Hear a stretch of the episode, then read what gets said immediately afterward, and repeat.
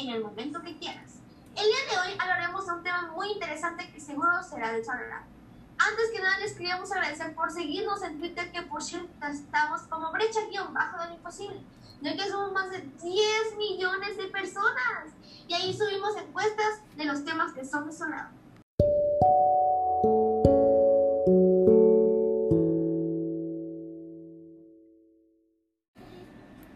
caso hablaremos sobre la cultura romana antigua. Y pues hablaremos de su origen y de muchos más aspectos. Bueno, Heidi, ¿qué nos puedes decir acerca de su origen? Pues fíjate que la civilización romana surgió tras un periodo de cientos de años, en el siglo VIII. Roma era un lugar de paso y sus primeros pobladores venían de los montes albanos y sabinos. Los vecinos estrucos tomaron el poder durante varios años, hasta que fueron derrocados por los romanos, quienes se consagraron al conformar la República de Roma. Uy, qué interesante, ¿eh? Sí, ¿y tú sabes algo sobre esta cultura? Pues claro, mm, bueno, los romanos fueron una civilización de la antigua desarrollada en el entorno de la ciudad de Roma. También los romanos fueron una civilización de la antigüedad desarrollada en su entorno de la ciudad de Roma. Wow, es impresionante. ¿Sabías que ellos estaban asentados en el mar Mediterráneo, en el centro de Europa, Asia Menor y partes de las islas británicas?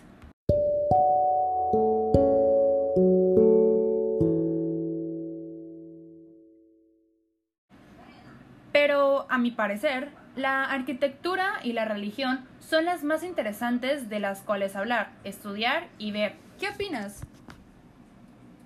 Pues fíjate que opino que realmente son bastante importantes.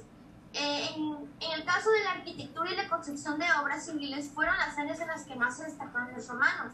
Se caracterizaron por el uso del arco medio punto, la bóveda del cañón corrido y la cúpula y por el desarrollo del hormigón armado como material de construcción y de hecho fueron algunas eh, construcciones más importantes. Eh, fueron como el Vaticano, la Capilla Sixtina, el Coliseo Romano, Puente de Trevi, Catacumbas. Realmente son las más importantes y las que más se hablan. En ello tienes razón. Heidi, ¿y sabías que así cuando su educación se caracterizaban por el estudio de la literatura latina y griega? Ya que su intención era formar a los estudiantes en el arte y la oratoria y que los romanos adquirieron la mayoría de sus conocimientos en la medicina de los griegos. Wow, sí que esta cultura es demasiado interesante. La verdad es que nunca esperé que la cultura romana tuviera tanto de qué hablar.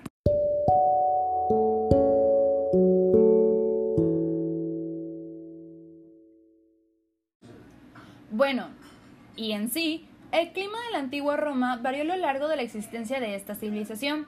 En la primera mitad del primer milenio antes de Cristo, el clima de Italia era más húmedo y fresco que ahora, y en el sur, actualmente árido, vio más precipitaciones. Y pues, eh, de su físico eh, no parece que se extendiera. Por tónica general, la altura de los romanos no pasaba de los 1,60 los antiguos romanos, a juzgar por sus gustos de sus descendientes en los días de Augusto y de las instrucciones, no eran muy altos como la regla, pero a menudo eran de escultura corporal maciza. Bien, seguiremos hablando de esta impresionante cultura.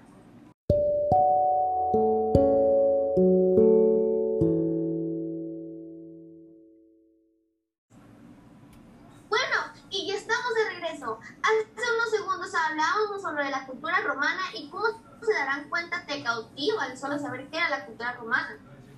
Bueno, su alimentación consistía en que por las mañanas solían tomar un trozo de pan mojado en leche, un huevo y aceitunas. A mediodía comían queso de cabra y un trozo de carne. En la cena se servían unos entremeses, un primer plato de carne o pescado y para finalizar postre.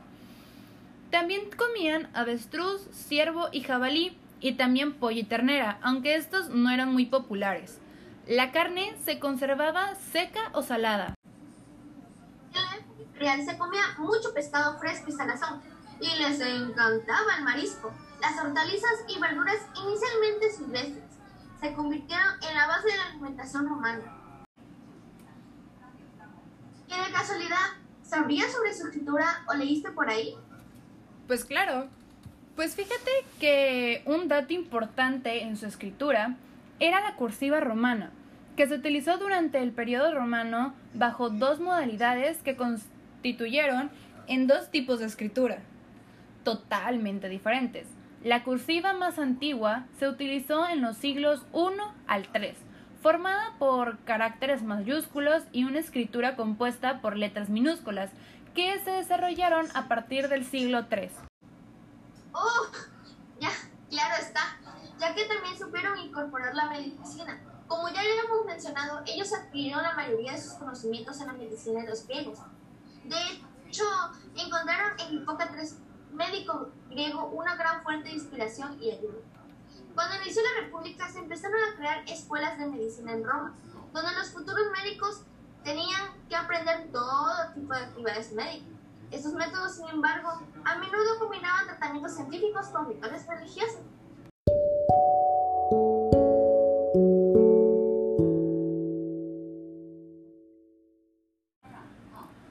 El perfil del médico era para los esclavos o libertos, que se dirigía de pueblo en pueblo tratando a sus pacientes en las ferias o en los mercados. Pero la gente pobre raramente visitaba al médico. Ellos eran atendidos por curanderos con remedios populares. También el barbero hacía a menudo funciones de médico e incluso de cirujano. Estos creaban recetas que curaban algunas heridas, afectar la cabeza del cliente y luego extendían sobre la herida una composición de pasta, con una espátula y una cuchara de bálsamo. Heidi, fíjate que el otro día escuché algo sobre los dioses y pues comentaron que los romanos eran politeístas, ya que ellos creían más en un solo dios, pero realmente su religión original fue el animismo. Creían en espíritus que habitaban en todas las cosas. Sí, claro.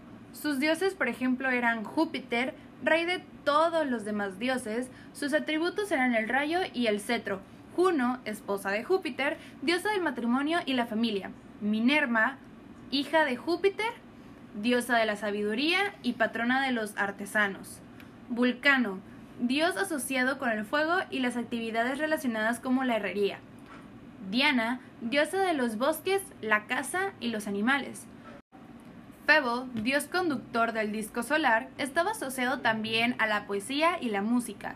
Venus, diosa del amor. Sí, también está Plutón, dios del inframundo y de los muertos. Neptuno, que es el dios del mar y del océano. Marte, que es la diosa de la guerra. Mercurio, dios del comercio. Y Baco, dios del vino de la fiesta.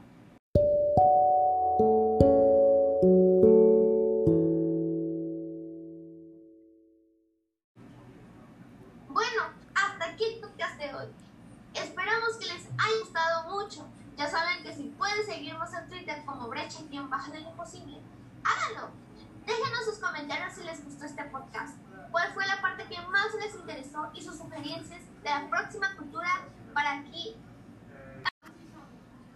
En la brecha de lo imposible se los explicamos.